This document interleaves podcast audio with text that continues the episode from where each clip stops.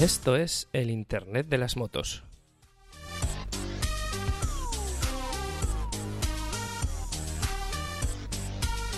Con Fernando Motorcode y David Sánchez.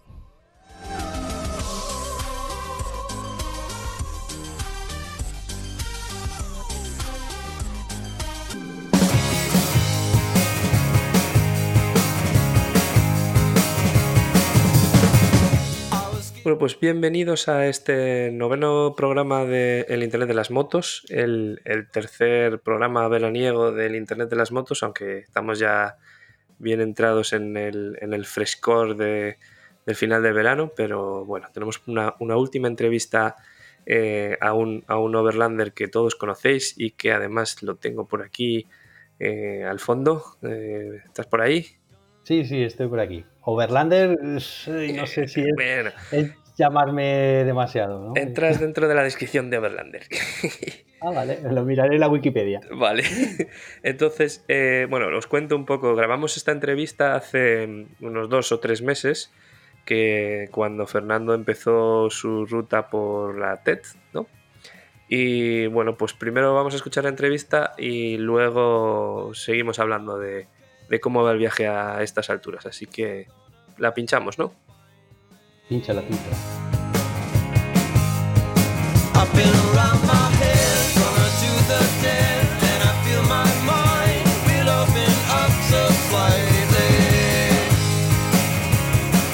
Estamos hablando con, con, overlanders y con gente que está por ahí de viaje eh, y preguntándoles un poco por su, bueno, pues por qué, qué tipo de dispositivos llevan, qué tipo de viaje están haciendo, etcétera, etcétera.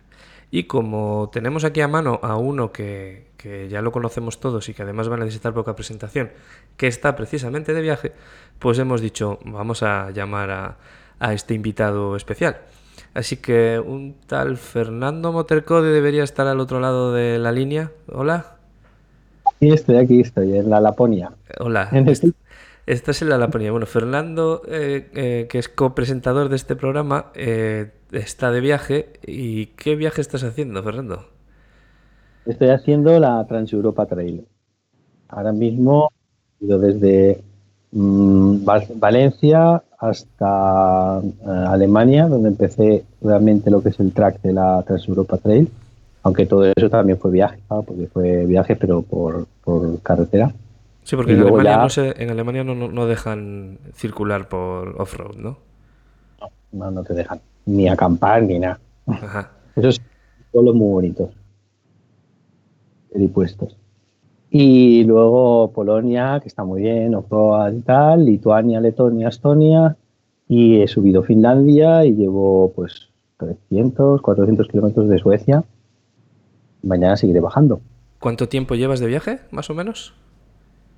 desde el día 3, un mes y poco. Ah, muy bien. Muy bien. ¿Y en este mes y poco te has hecho, sabes más o menos cuántos kilómetros? Ah, hoy he mirado el, la moto, porque la moto me la compré para este viaje, lleva ah. 11.000 kilómetros.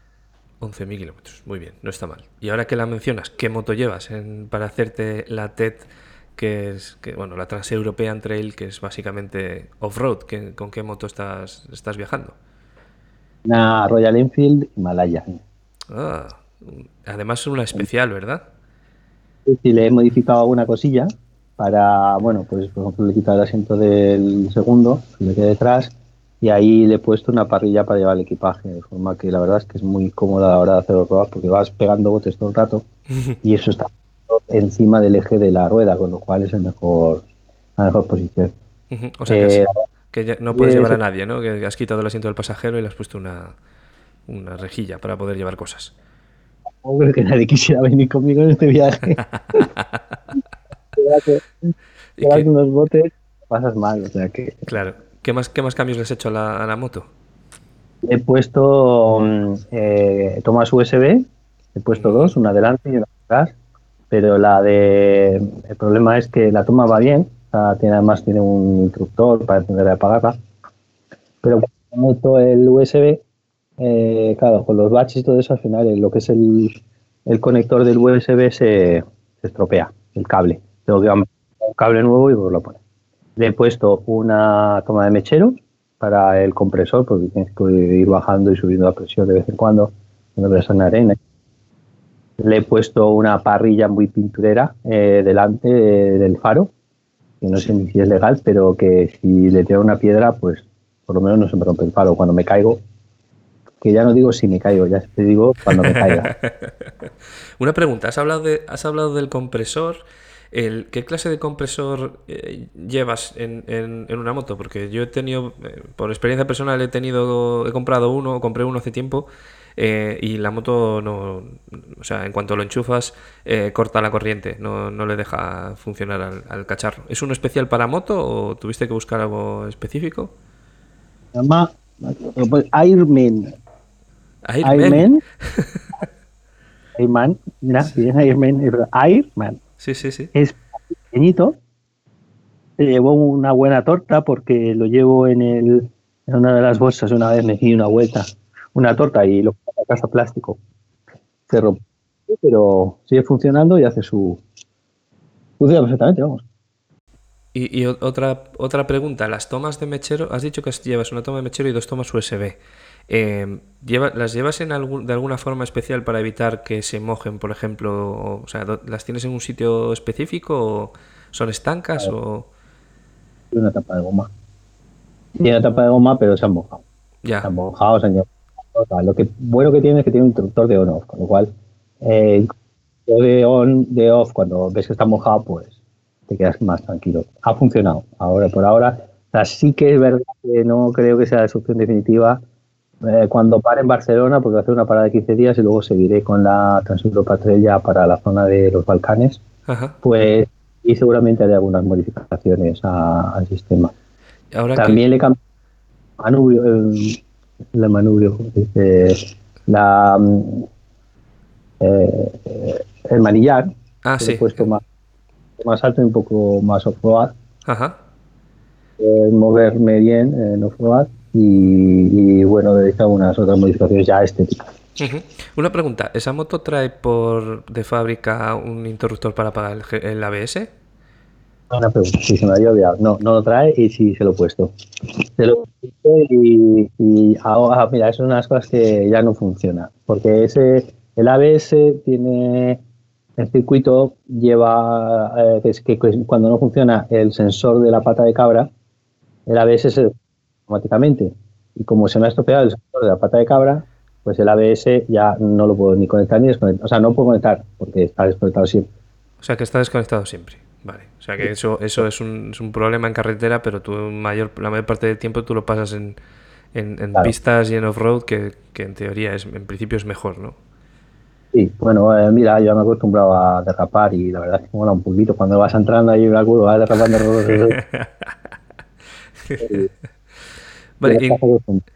¿Alguna vez? Sí. Rápido y que llegue una curva en una pista y tienes que frenar y ves que, bueno, pero... Sí, aprendes a, utilizar el derrape para bajar la velocidad, ¿no? Cruzar un poco la moto para salir hacia así. Y aparte de la moto y del tipo de viaje que estás haciendo, eh, entiendo que, ¿cómo, ¿cómo, haces tú, cómo haces noche? ¿Cómo, cómo te organizas tu viaje? ¿Duermes en, en, hoteles, en campings? ¿Llevas tienda? ¿Qué, equipación llevas para poder pasar las noches? Vale, tengo una tienda que es una autoportante de 19 euros de Tecalon, que siguen vendiéndola.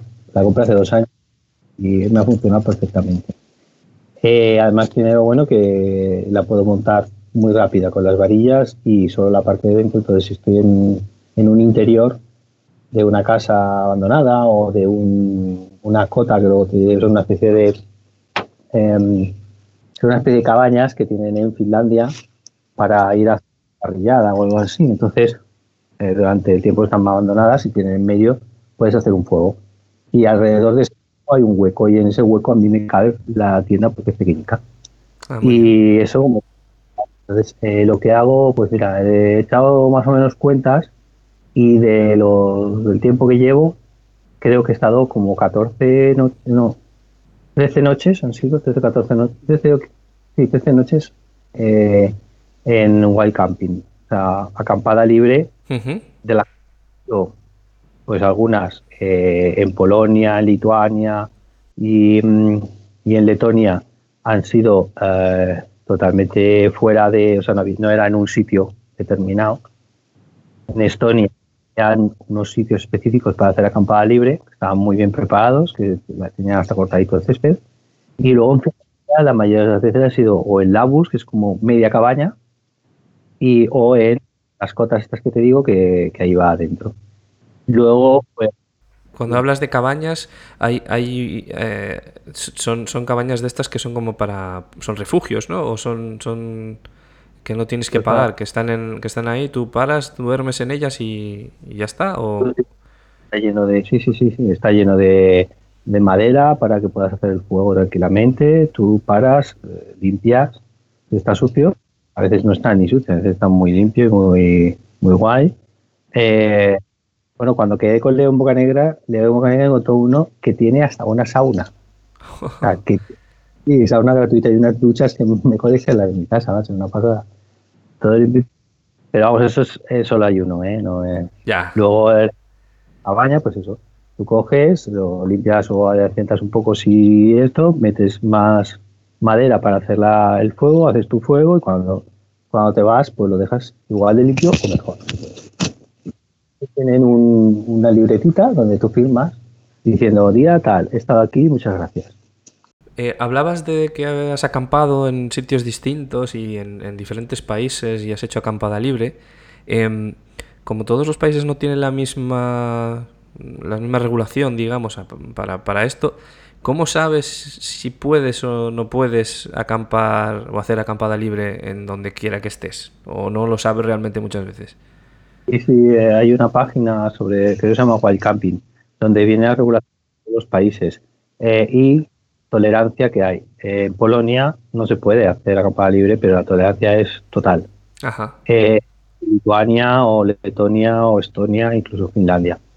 Mm, en Estonia te ya te dan sitios para que tú acampes. Hay diferentes regulaciones. Aquí en Suecia, pues igual está tolerado la acampada libre y luego tú puedes, eh, sobre todo, ir a los labus, bueno, a los, aquí tienen otro nombre, pero a las eh, techados estos. Sí, una especie de cabañas, ¿no? techados. El día de Suecia fui a uno que estaba dentro de un parque nacional, que no puedes entrar con la moto, pero parqué la moto y luego fui andando 500 metros y era una cosa, o sea, una pasada idílico, pero esto que pagarías pasta por estar allí. Eh, precioso al lado de un río, de un lago, no había nadie, un montón de madera, un, cuarto de baño, eh, bueno, y luego los otros días pues entro usando bookings para, pues eso, muchas veces intentaba coger eh, un sitio que tuviera lavadora, un apartamento pequeño, lavadora, y entonces aprovechas y haces la lavadora ese día. Otras veces campings, eh, una caseta, porque estaba tan mojado, pues la verdad es que, mira, eh, Finlandia, que está muy preparada, pero me ha costado pasta.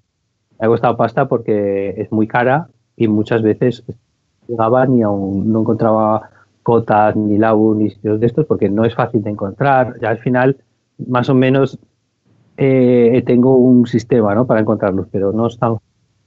Y entonces al final se te echaba la tarde, estás muy mojado, muy hecho polvo, y pues me metía al primer sitio que pillaba, que a veces eran unos campings esos como de lujo, con un, una casa, una cabaña chula, con su cristalera, el lago y todo. Cuando, cuando no tienes que meterte en un sitio tan lujoso, entiendo que aparte de la tienda de campaña, llevas alguna cosa más para poder comer, ¿no? Porque no, va, no, no vas parando en restaurantes o buscando restaurantes, sobre todo porque cuando vas por ahí por el medio del campo en una pista no es fácil encontrarlos.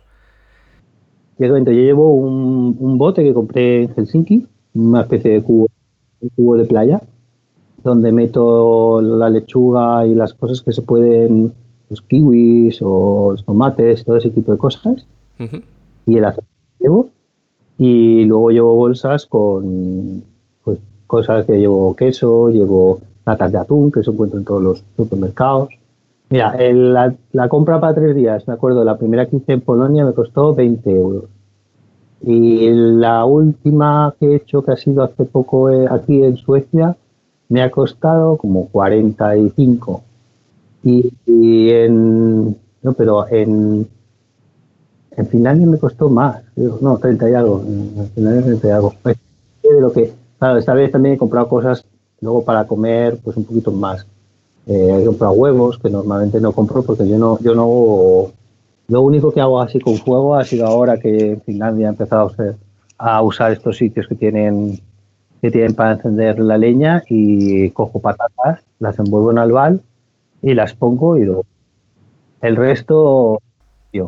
Sí, porque llevarte una, media docena de huevos en la moto mientras vas saltando por el medio de la pista de por, las pistas por ahí por Finlandia y por Suecia no debe ser muy vamos no sé cuántos cuántos sobrevivirán a, la experiencia. No, de hecho yo he llevado en Polonia otra vez en un camping que me hice una tortilla de patatas, me sobraron, claro, en Polonia compré, tuve que comprar una docena de huevos, comérmelos en un...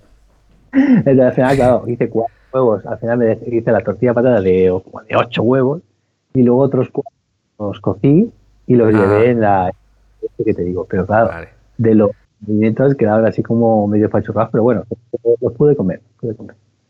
Es cuestión de hambre. Deja de soñar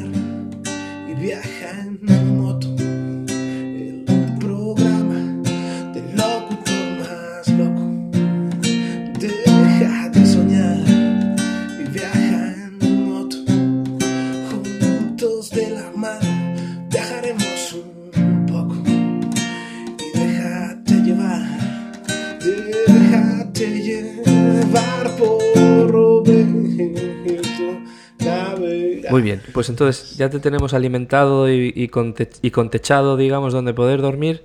Entonces vamos un poquito a la chicha, ¿no? A lo que nos gusta en el, en el programa del Internet de las Motos. Vamos a hablar de cacharros, de, dispositivos, de cositas, de cables. Eh, empezamos por la moto. Nos has contado ya un poco alguna cosa, ¿no? Eh, pero aparte de las tomas USB, ¿le has hecho alguna cosa especial para poder llevar el GPS? Luego hablaremos de qué GPS llevas o qué, o qué móvil llevas. ¿Le has hecho algo especial para poder llevar trastos en, ella? Vale, pues en principio se lo iba a hacer, pero al final no, porque me he dado cuenta que con el audio, con la guía de audio del OSM AND, estoy avanzando, va fenomenal. yo voy con guía de audio y estos días con otro chico que iba con su GPS y yo iba súper rápido pillando las pistas directamente, me iba diciendo, la, dentro de 300 metros gira a la derecha, y, ah, giraba. Te va avisando cada antes, 300 metros antes, gira a derecha, cerrado, gira a derecha, incluso en la pista mismo. Sí. Muchas veces te avisa si viene un giro en la misma pista. Ajá. ¿eh? Eh, a la derecha. Entonces ya vas atento porque igual en una pista es, difícil, ¿eh? o sea, decir, me refiero, es peligroso, yo creo que lo más peligroso que. Te confías, ¿no? si vas en recto, te confías y puedes encontrarte con una curva de, de 90 grados y comértela. Claro, es que, es que eh, en la gravilla no se frena, aunque vayas a 60, entonces eso también te avisa, o sea, y así que voy con el, con el pinganillo colocado, que por cierto me compré uno Bluetooth en Polonia, un Huawei, y me salió rana, se me rompió enseguida. Se gastaba por Bluetooth, se gastaba la batería del aparello enseguida y tal. Al final he vuelto al cable y tengo una, una cufia, unos cascos de estos que se meten dentro de la oreja. Sí. Y fenomenal, con eso voy muy, pero que muy bien. En la moto eh, sí que tengo un cable que duplica el cable USB, o sea, tiene como macho un USB y dos hembras USB. De forma cargar dos dispositivos a la vez desde ese cargador USB, aunque tengo el otro cargador USB detrás, pero a veces, a veces sí, claro, cuando llevas varios días eh, off-grid. O sea, pues claro, la, batería del teléfono móvil, mira, el teléfono móvil lo, lo, pongo sin activar el GPS ni nada, solo para que me los, sin los perdón, el GPS, el CSRM, o sea, sin los datos. Llevo, pero sin los datos, de forma que eh, en un día igual me gasta menos de la mitad de batería. Un día llevando, llevando GPS y llevando la... Claro, pero llevas, llevas para, para, por recalcar un poco qué aplicación llevas, es la Osmand, ¿no? La que llevas, el, eh, que es offline, o sea, te, llevas los mapas descargados en el teléfono, entiendo, y, y, no necesitas datos. Y no llevas la pantalla encendida tampoco, porque llevas el móvil metido dentro del, de la chaqueta, entiendo. Igual, porque es que al principio llevaba la pantalla eh, para, para guiarme y horrible porque se, se calienta mucho el teléfono, porque al sol, eh, gastas muchísimas ya, etcétera. Al final con el audio me di cuenta que, no necesitaba tener la pantalla, o sea, me ha solucionado todo, ¿eh? ¿verdad? Hombre, cuando me, sobre todo cuando pasas por una ciudad o un pueblo que tiene muchas salidas, dice la siguiente a la derecha, entonces, o sea, te dice dentro de 100 metros gira a la derecha y dentro de 100 metros hay tres salidas a la derecha igual. Ya. Entonces, ahí pues paro y lo miro, pero son las menos veces, ¿eh? o sea, muchas veces eh, voy todo el día con el audio y sin tener que pararme. O sea que tú eh, no llevas tampoco un GPS como tal ni nada más. Tú delante de ti en tu cuadro llevas el cuadro de la, de la Royal Enfield con la brújula esa que no funciona, que luego hablaremos de ella, y, y, ya está, ¿no? Ya está. Y voy bim, bim, bim, bim como un rey. Muy bien. Em, ¿qué, más dispositivos llevas eh, así que, nos puedas contar? ¿Llevas algún tipo de, localizador, tipo spot o qué, más llevas? Garmin InReach Mini, que lo utilizo solo para posicionamiento, porque si lo utilizo para que me traquen, que me vea la gente por ahí, que me mujer y tal, me cuesta como 20 pavos más al mes. Y estoy pensando en que tampoco es necesario que me vean en minuto a minuto. Pero bueno, si no, pues tienes que pagar 20 pavos más al mes de la, la conexión esa. ¿Y entonces qué es, qué es lo que tienes? ¿Qué servicio es lo que tienes? ¿Simplemente tracking para que si te pasa algo puedas apretar el botón y te vengan a buscar? ¿O, qué, hace? Tengo el tracking ese que él, él ya de por sí cada 10 minutos manda un mensaje diciendo dónde estoy. Ah, es de sistema, o sea, no lo puede ver la gente. Ellos saben dónde estoy, ellos tienen el tracking de todo lo que yo he hecho. Luego, por otro lado, tienes el botón que puedes pedir SOS. Yo pedí una cobertura que, me cubre todo el cualquier tipo de rescate, etcétera, la sanitaria, todo eso. Eso se está en una página que se llama Geos. ¿Y qué, tarifa tiene eso? ¿Qué si, no es indiscreción, ¿cuánto pagas al mes de, tarifa? Exactamente, de, lo más caro es comprarte el aparato. Yo estuve buscando para, para alquilarlo, pero el alquiler más barato que encontré fue 80 euros cada mes. Entonces era, el aparato de 320 euros, Y luego la tarifa mensual del Garmin por el servicio que te digo son 19 euros. Y luego la mayores tienes que pagar. Yo, yo eh, quiero pagar la tarifa de Geos de Rescue 100, que se llama, que cubre 100.000 mil dólares eh, de rescate. No, sí, 100.000 dólares de rescate en caso de que tuvieran que mm, mover, movilizarse medios privados para rescate, para rescatarme, que los van a mover desde el principio para, porque yo he contratado eso, pues eso lo pagan. Y además luego todo seguro que es aparte de todo el seguro que yo tengo ya de sobrevida, etcétera. Pero bueno, o sea, que eso otro más. Que, pero como parte del pack de, Garmin te ofrecen también ese seguro de, digamos, de rescate, ¿no? Que es el que has cogido tú. Claro, si quieres, lo puedes contratar en Geos y, y, atacheado junto con el de que esos son otros 15 euros creo que es y luego el de sanidad que son otros 15 euros. Igual pues son euros de eso al mes. Y pero lo bueno es que pagar yo o sea si lo pagaras al año te costaría menos pero yo pago al mes pues no, y aparte del ah bueno aparte tiene una cosa muy chula el Garmin que eso va dentro de que es eh, te mandan mensajes a teléfono móvil de emergencia cuando hay un, realmente una emergencia meteorológica importante. Porque ellos están a acampar por ahí, y vas de tienda y tal. Entonces, por ejemplo, cuando ha habido unas tormentas, que hubo una tormenta fortísima en Polonia, me mandaban un mensaje. Lo que pasa es que no hice ni puto caso. Pero bueno, ya sabía, ya supe que, que cuando esta gente te dice que, cuidado, eh, que ojo, cuidado, les tienes que hacer caso, ¿no? Aprendiste la lección. Mandaron uno de viento, me cogí un, un albergo, un, un bed and breakfast, me mal porque hice un viento huracanado. que no, cuando no avisan en vano. No, no, no avisan en vano. O sea, eso, mira, eso es una de las cosas mejores que tiene lo de Garmin. Y luego aparte llegó un teléfono móvil que me tuve que comprar, nuevo, por eh, no era capaz de subir mis vídeos de la Insta 360 a, eh, a Google, a los vídeos de Google Studio, porque mi teléfono que tenía, que era un Huawei eh, Smart P, no era capaz de procesarlos. Ajá. Y un Samsung Galaxy A70, ¿cómo se llama? Que, A70, sí. que se lo procesa todo y, tal. Pero ese lo tengo como apagado y lo único que lo utilizo es para hacer las fotos geoposicionadas de la Insta360 hasta ahora que se me... Sí, ahora hablaremos. Y para las luego a, Google. Y luego ya la cámara. antes de pasar a la, cámara y a, esas cosas, de toda esta parte de navegación y de, y de viaje, digamos, de gestión de viaje, ¿Hay algo que, bueno, que haya fallado? Nos has dicho un poco, bueno, el móvil, ¿no? Que se calentaba un poco y demás cuando lo sabes con pantalla, pero ¿hay algo que haya fallado especialmente que de, todo lo que pensabas o de todo lo que llevabas inicialmente? han fallado, eh, sí, pues mira, el, lo de los cables no suponía que los cables iban a estropearse tanto. Los cables USB dados al conector USB. Al final tuve que comprar, bueno, he tirado dos y tuve que comprar Menos mal que llevaba de sobra. El teléfono móvil pensaba que con Smart P me iba a dar suficiente y para gestionar la Insta360, para subir, para porque yo hago vídeos geoposicionados que luego subo a Google y quedan en Google Studio como, como las líneas estas azules. Sí.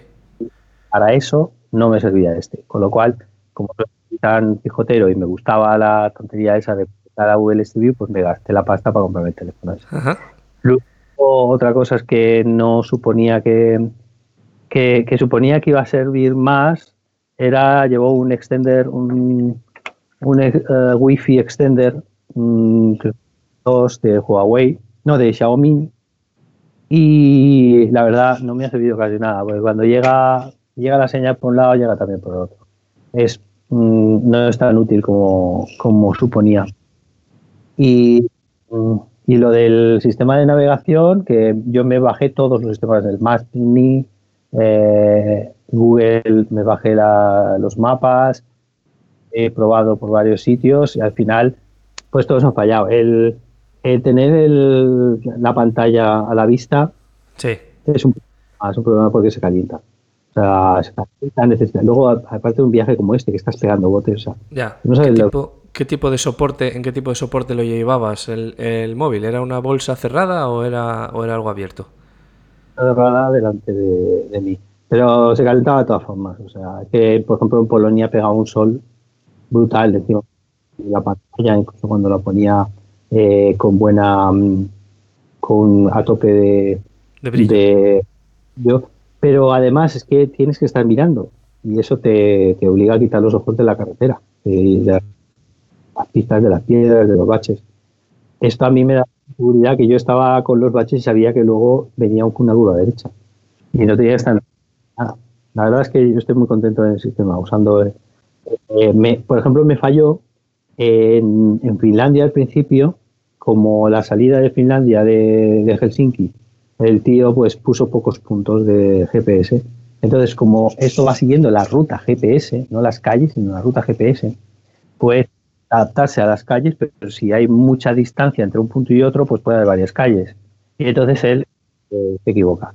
Y ahí ah, simplemente lo que cogí es que, que, tardabas, nada, tres minutos. Creas la ruta por encima de la ruta que ya tienes pintada de GPS, la creo yo con los puntos intermedios y ya me funcionaba bien. Ah, muy bien. O sea que por ahí el, lo que más me ha gustado ha sido eso y merece la pena. Y luego encima tiene un sistema de, para traquear el viaje. Está, muy bien, está muy bien.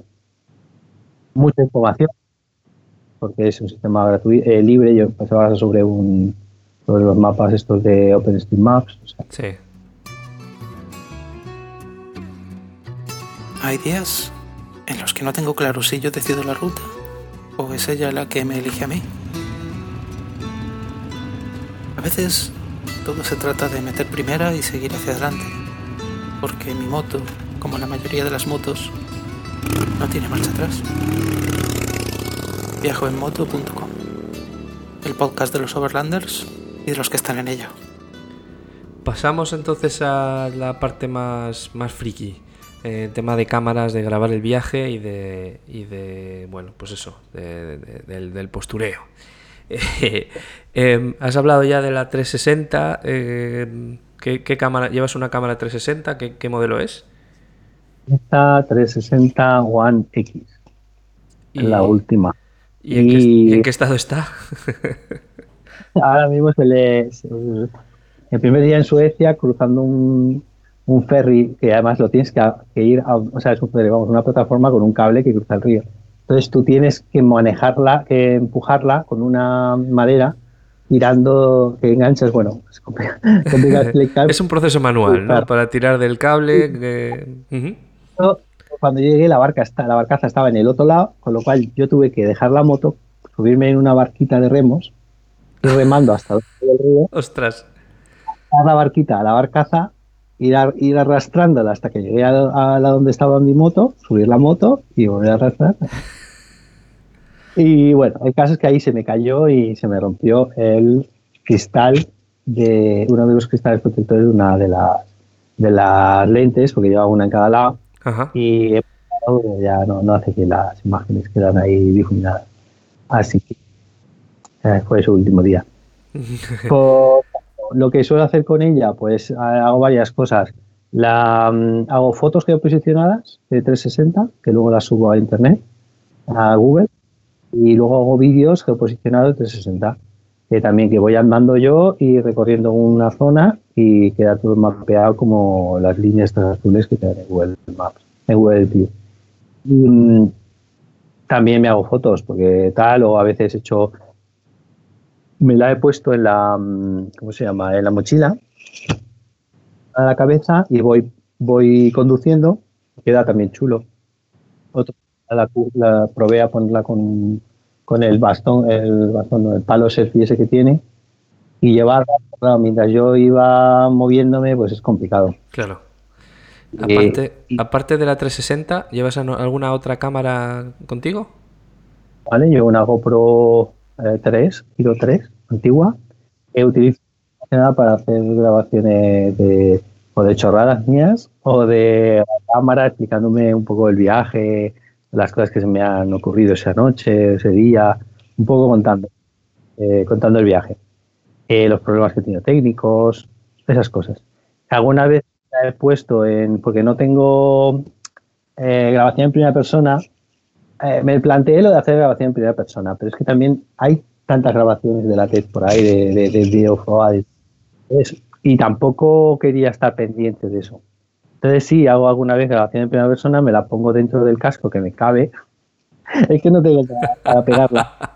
Es que tengo malo, que total, tampoco importa, porque como no veo por ese ojo, me mata.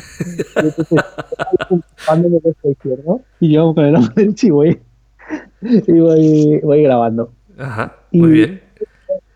Se ve como hasta la, se ve hasta la, la cupulita de, de, de, Es primera y, persona real. persona real. Y luego grabaciones con los vídeos, alguna chorrada y tal, pero. O sea, grabas con el con móvil también, ¿no? Y ya lo demás. Y luego ya llevo para volcar toda esa información mi, mi estrella, la estrella polar, la estrella, que es un disco duro Western Digital My Password, My Passport Wireless Pro de 4 terabytes, que no, aparte es un power bank, aparte de eso, y no necesita un ordenador ni nada para gestionar, entonces tú metes la tarjeta y él hace la copia. De hecho, acá hablábamos, ha hecho la copia de, de los 128 gigas de la lista. Ajá. Ah. Y tú no vas, no vas editando, o sea, no llevas portátil ni nada para ir editando mientras viajas, ¿no? Tú solo vas grabando y luego cuando acabes el viaje entiendo que empezarás a editar. No, tampoco. No. Tampoco. Eh, no, no.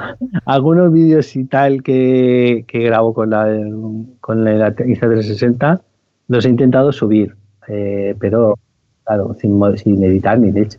Ajá. Eh, o eh, los vídeos los voy a intentar conseguir un Umpa Lumpa que ¿Qué? me lo Umpa Lumpa, un trabajador. Trabajador.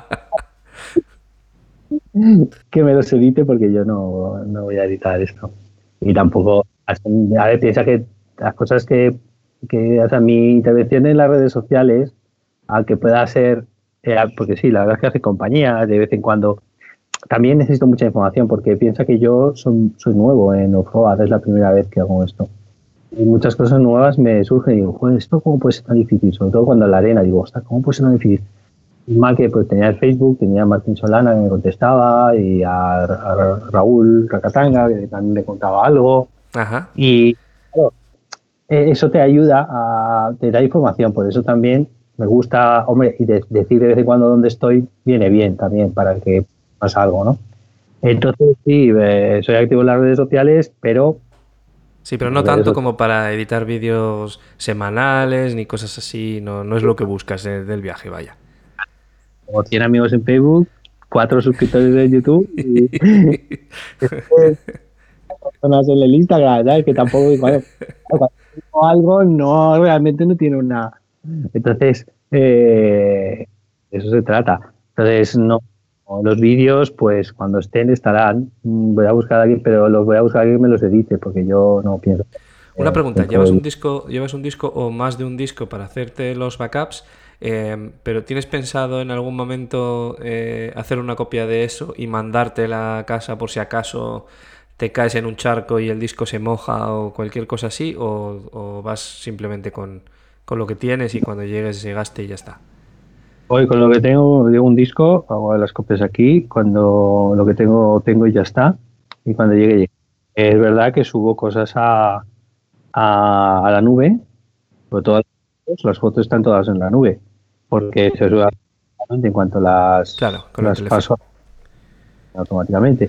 Llevo una conexión de 3, de 3G de, de estas de eh, Simio, que contraté 20 gigas antes de salir y, y encima se van acumulando, con lo cual me sobraron gigas y, ahora, o sea, me sobraron gigas el primer mes. Bueno, este mes pasado, ya ahora como 30 gigas disponibles este mes. O sea, voy sobrado en gigas y, no me corto a la hora de usar la... ¿eh? Tampoco es que me ponga vídeos de YouTube, claro. ya. Bueno, alguno, alguno habrás visto cuando tenías la moto tirada en el suelo y tenías que levantarla. Las primeras veces. Y que por cierto, eso también, eso es otra hablar, ¿eh?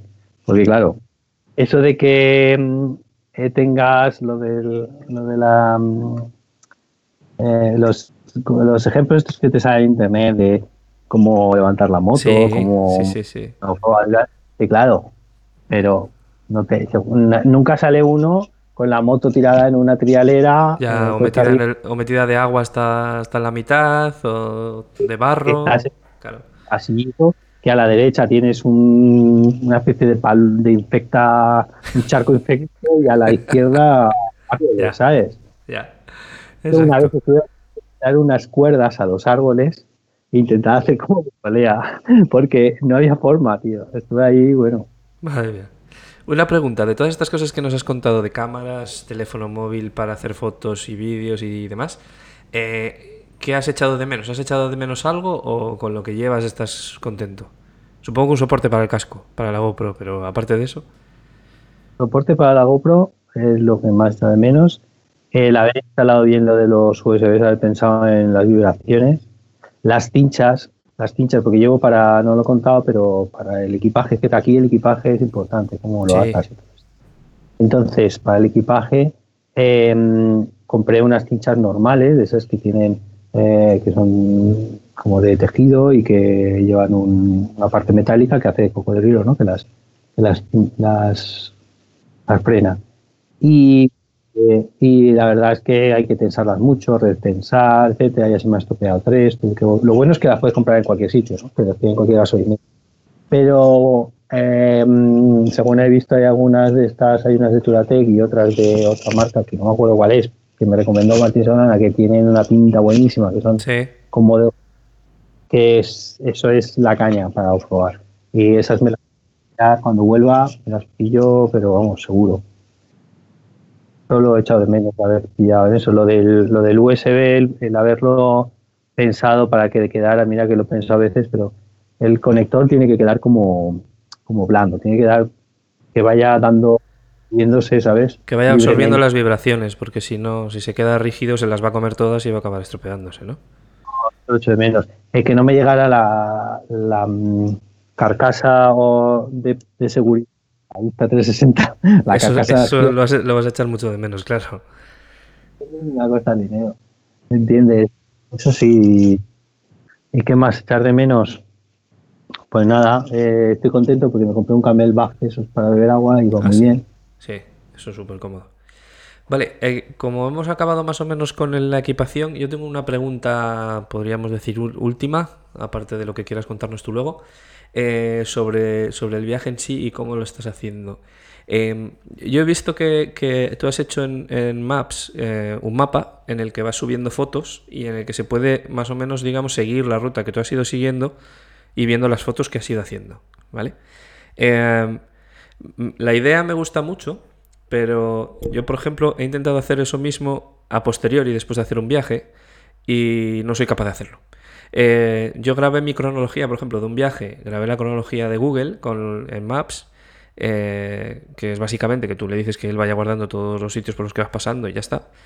Y, he, estado intentando pasar eso a un mapa de, de, Google para luego poner las fotos y hacer algo similar a lo que has hecho tú. Pero no sé si en realidad es como lo estás haciendo tú si hay una forma de guardar la ruta en, la ruta que tú vas siguiendo, o si tienes que ir manualmente diciendo esta foto la hice aquí, o, cómo, haces. Lo explico someramente, aunque eh, creo que tengo un vídeo por ahí que explica cómo pasar de la cronología, además con una grabación de, la pantalla, cómo pasar al mapa. Pero básicamente tú en tu teléfono tienes que activar el, el que se guarde la cronología. Luego en tu teléfono tienes que tener activado que las fotos se guarden con la posición GPS. Luego, cuando, entonces así cada vez que haces una foto con el teléfono se queda con la posición GPS. Vale, pero solo te valen, claro, solo te valen fotos hechas con el teléfono. Que tengan, o, que estén posicionadas por GPS, vamos. No, tú no puedes colocarlas, digamos. Tú puedes colocarlas. Eso, hay, luego una aplicación donde tienes eh, posicionadas, geoposicionadas, tienes una aplicación donde les añade esa, eh, mm, la posición GPS eh, la tengo por ahí muy marqueada, pues cuando vuelva, cuando pueda, te lo diré. Es una aplicación, eh, buscas, eh, más, más que decírtelo, te, diré lo que hay que buscar en Google para encontrarla. Vale. Eh, si no, no te, si no, te preocupes, que lo que haremos será en el próximo programa retomar el tema y, lo, y lo hablamos. Claro. Entonces, todo eso va, va subiéndose a la red, entonces luego cuando le das, te vas en Google a tu cuenta, le das a My Maps, a crear mapas y un mapa, y en creación del mapa pones importar capa, importas la capa y seleccionas eh, de mis álbumes de fotos o algo así, o álbumes de fotos compartidos. Y ahí te aparecen todas ¿ya? Las que están eh, posicionadas, las seleccionas, las metes. Eh, que puedes meter en cada capa unas 80 fotos o cosas así. Tienes hasta 12 capas creo que son. Y las vas metiendo y cuando las metes ya directamente se posicionan en el sitio que sea. Luego puedes hacer una cosa que he descubierto ahora que es muy chula, que te, te da muchísima información, que es que eh, en la capa le das abrir tabla de datos y entonces te sale una especie de, mm, de lista en la que aparecen todas las fotos, que, los nombres de todas las fotos que tienes y un campo que se llama descripción, que tú puedes ir cuando pinchas sobre una foto, te, la, aparece también en el mapa para que sepas cuál es. Y entonces allí en descripción lo vas rellenando. Entonces tú en la descripción poner palabras clave. Por ejemplo, yo he puesto palabra clave como blog o como eh, water o shelter. O, ah, entonces, luego, cuando tú en el mapa le das a la opción de buscar y tú dices refugio, bueno, shelter, pues te aparecen solo las fotos que, que introduce esa palabra, con lo cual solo ves en el mapa donde hay refugios. Luego, la, capa de, la línea, de, lo que es el recorrido, lo que tienes que hacer es exportar como KLM el recorrido eh, en tu cronología. Te vas a tu cronología al día, le das a, una opción que da exportar como KLM y luego lo subes a, en, importar capa.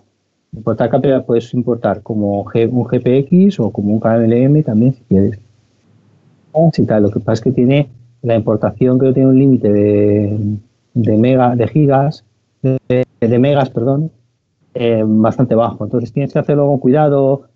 Eh, yo lo que hago es un paso previo en el que quito, quito información de la KLM, porque vienen muchos puntos que no son necesarios, quito la información y luego lo puedo subir. Muy bien. Pues con todo eso habrá que trastear un poco y bueno, pues en el próximo programa intentaremos retomar el tema y seguir y seguir hablando de estas cosas que son muy interesantes y, son una buena forma luego de poder revivir el viaje, ¿no? Y saber por dónde has ido y, y tal. La verdad es que es bastante... Es una buena forma de verlo, vaya.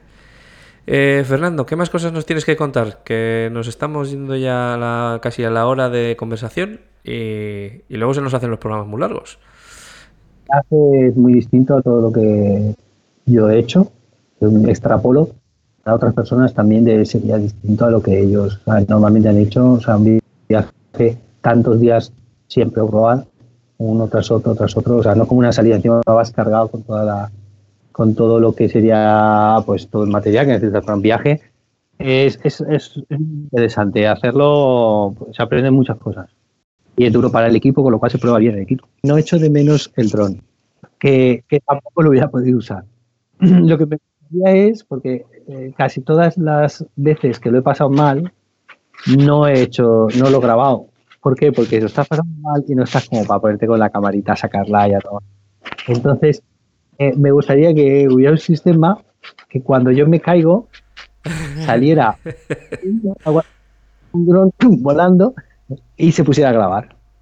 ¿Sabes? De esa forma. ahí ya. O cuando que detectara el peligro, entonces se pusiera a grabar justo antes de antes del, momento chungo. Una vez se me ocurrió, digo, ostras, acaba acaba de pasar primero unas traileras, luego un trozo de, barro y luego llegué a, una especie de un charco como de 15 metros que me cubría hasta la cintura y detrás hay como 100 metros de río, un riachuelo que es el camino, un riachuelo pequeño pero súper chulo. Y digo, total, que acelero, a lo paso, porque tú estás ahí, que dices, hostia, lo tengo pasando. Sí, sí, claro en el agua, en el charco es meterle caña, porque dices, ahí no me voy a quedar, no me voy a quedar, no me puedo quedar, o sea, que no me puedo quedar. Así que yo me mete según, primera, segunda, hasta que llegues. Sí. Y luego el, río, pues disfrutarlo, porque realmente es más el, la tontería, porque mm, el, el, problema es que en el suelo del riachuelo hubieran piedras, así alguna piedra gorda que te desequilibre, pero luego al fin y al cabo como ir por una senda con piedras, que también ha sido y te desequilibra, pues te equilibras otra vez, ¿no?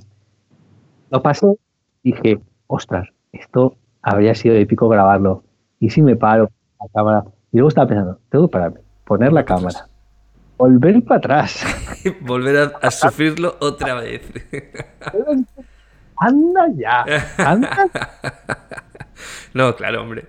No, si, si, te vas, si, si, te vas grabando, si te vas grabando, normalmente pierdes muchas horas de grabar nada. O sea.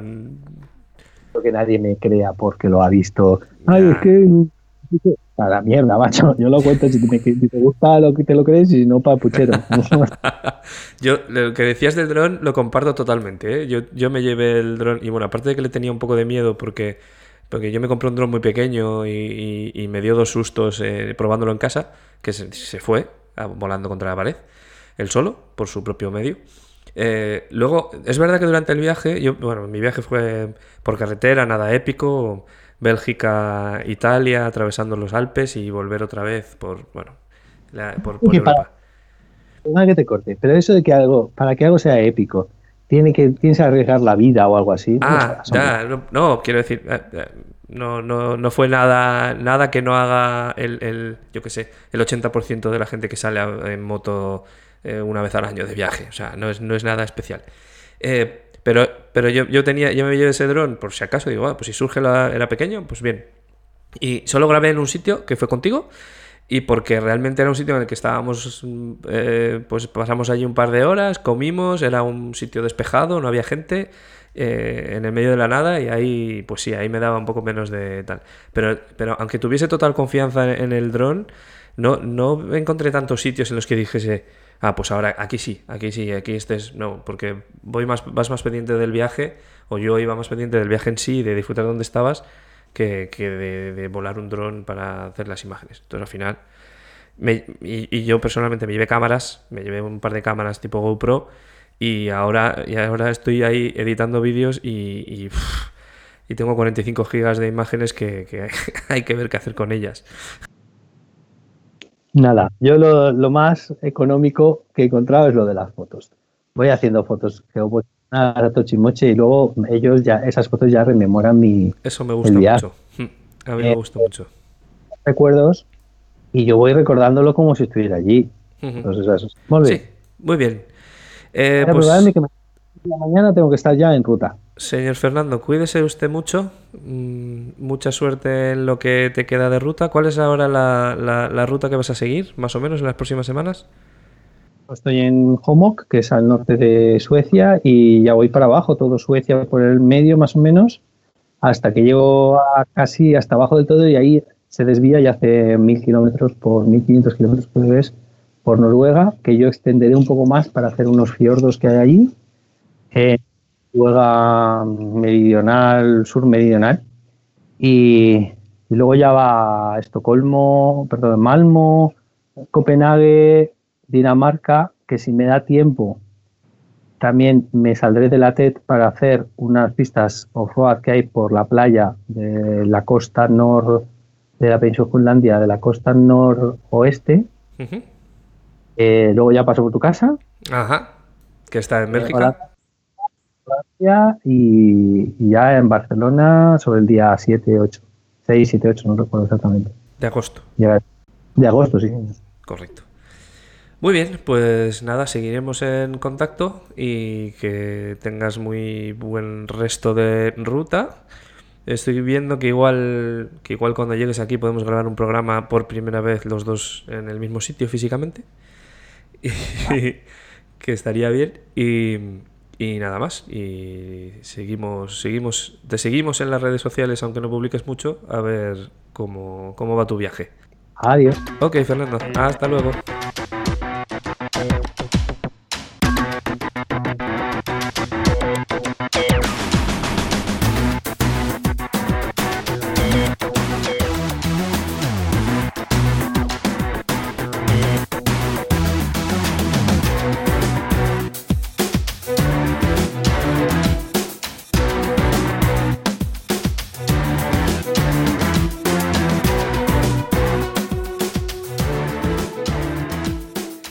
Eh, ya hemos escuchado a Fernando hablarnos de su viaje en la TED, Fernando, eh, pero alguna cosilla por ahí pasó después de, esta entrevista, ¿verdad?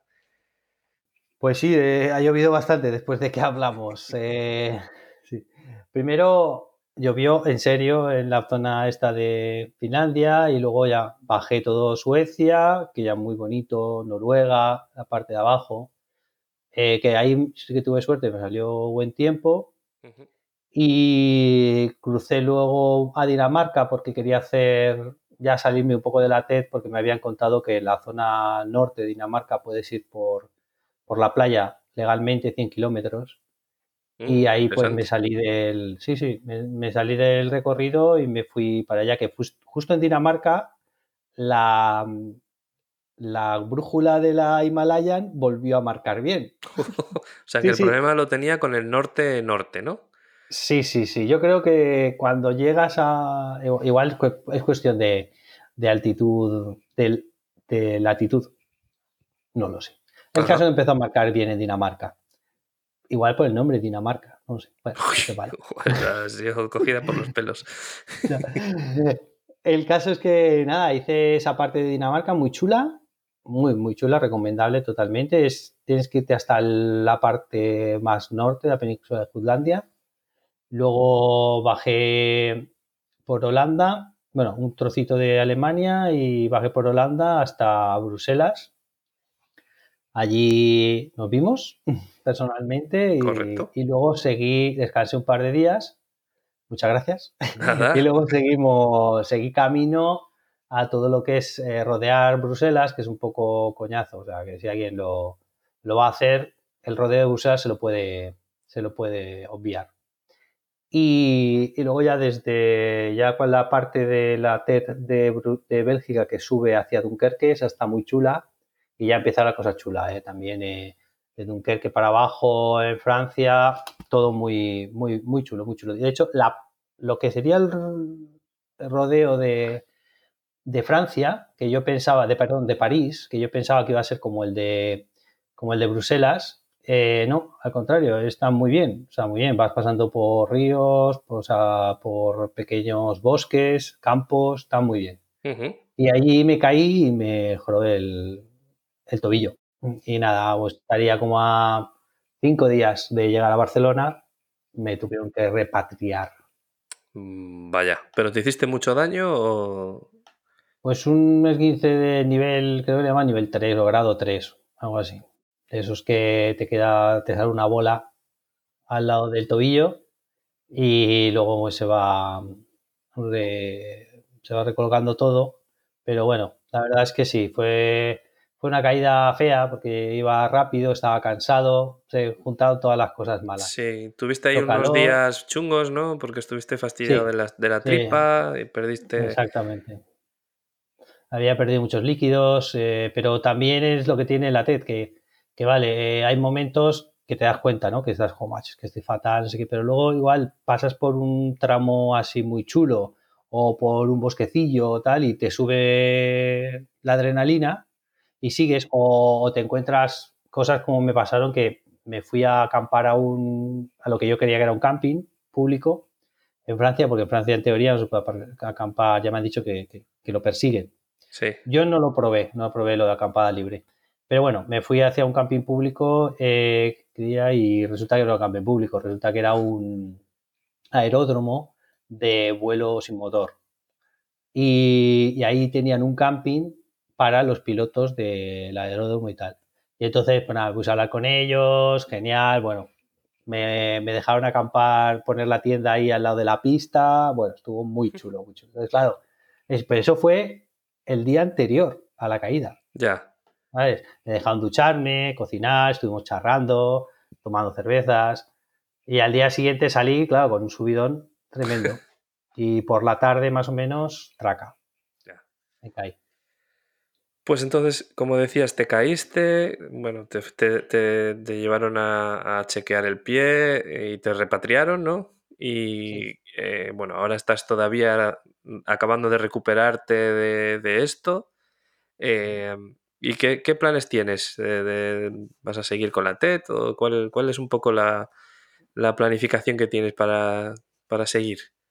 Bueno, pues eh, creo que voy por el plan 128.3. Porque según mis ganas de, querer salir antes, en principio mi plan era hacer, eh, utilizar septiembre para hacer todo lo que sería la vuelta a España. Luego, como estaba, no estaba del todo bien, pues decidí, bueno, pues solo hago el norte de España y voy a Sabiñánigo, aprovecho que estoy por esa zona del Pirineos y voy a las Riders en Sabiñánigo. Luego, como ya vi que no podía salir ni la última semana, dije, pues nada, pues el viernes me voy a Sabiñánigo en, en coche con unos amigos de Olga que me tal, pero cuando vuelva eh, lo pruebo, bueno, así he probado, también probé un par de días hacer la parte de, la TED que va desde Cuenca a Teruel más o menos a Jabalambre y nada, el pie fatal, al final fatal el pie y nada, no... Entonces he tenido que volver a empezar la recuperación y entonces mi ahora mi plan ¿cuál es? Pues mi plan ahora es el día 8, me voy con un conocido de viaje moto, uno que le llaman el Piraña, y, entonces nos vamos, él se va con su flamante 1250 y yo cogemos el ferry el día 8 desde Barcelona y nos vamos a Cerdeña y vamos a hacer la TED de Cerdeña y luego la TED de Córcega. Pasaremos allí unos 10 días y vuelta a Barcelona. Y ahí yo creo que ya octubre voy a dejarlo. Y mi plan es en mayo del año que viene empezar, empezar más pronto, en mayo eso, eh, ya a hacer el resto de la TED que me falta en todos los países que me faltan.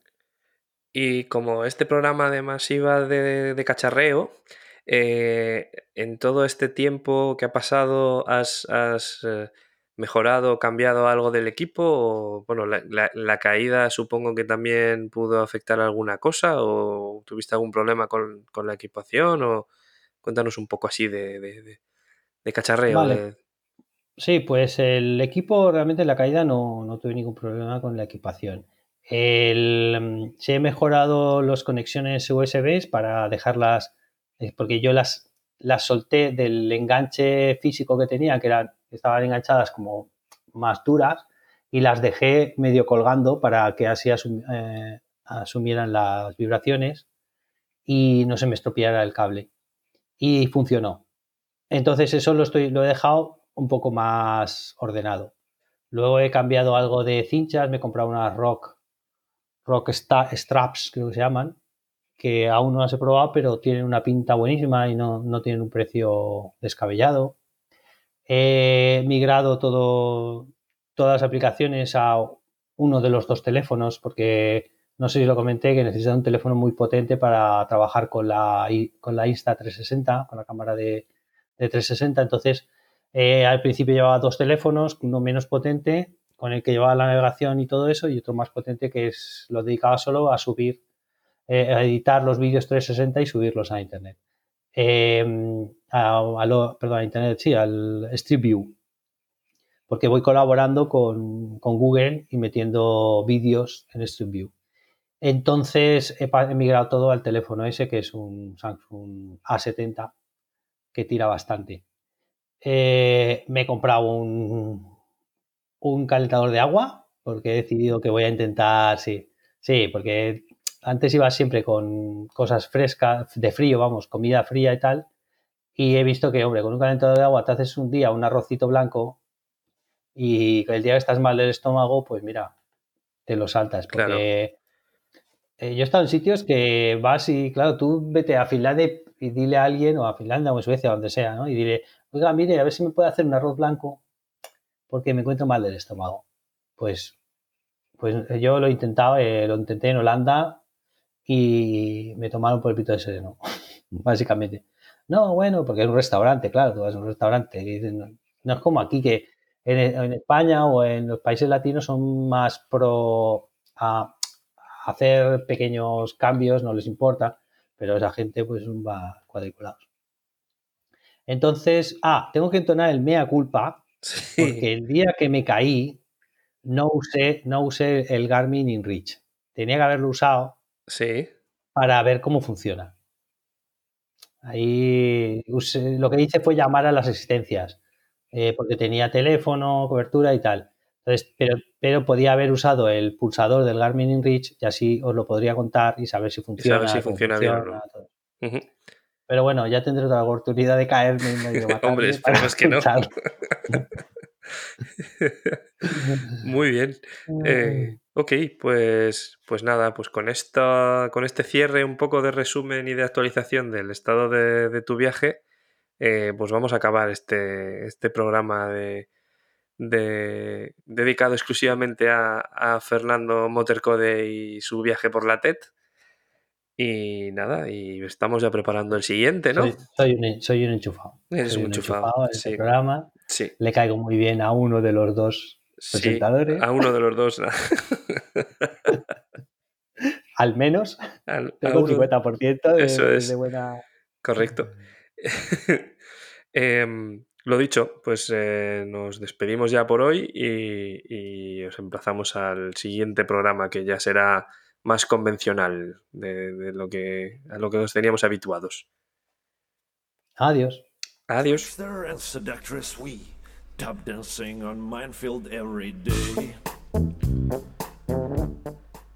Estás escuchando el Internet de las motos.